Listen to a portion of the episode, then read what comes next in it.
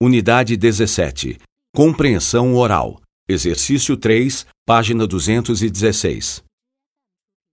A. Eu não acredito que você tenha sorte com esse serviço de atendimento.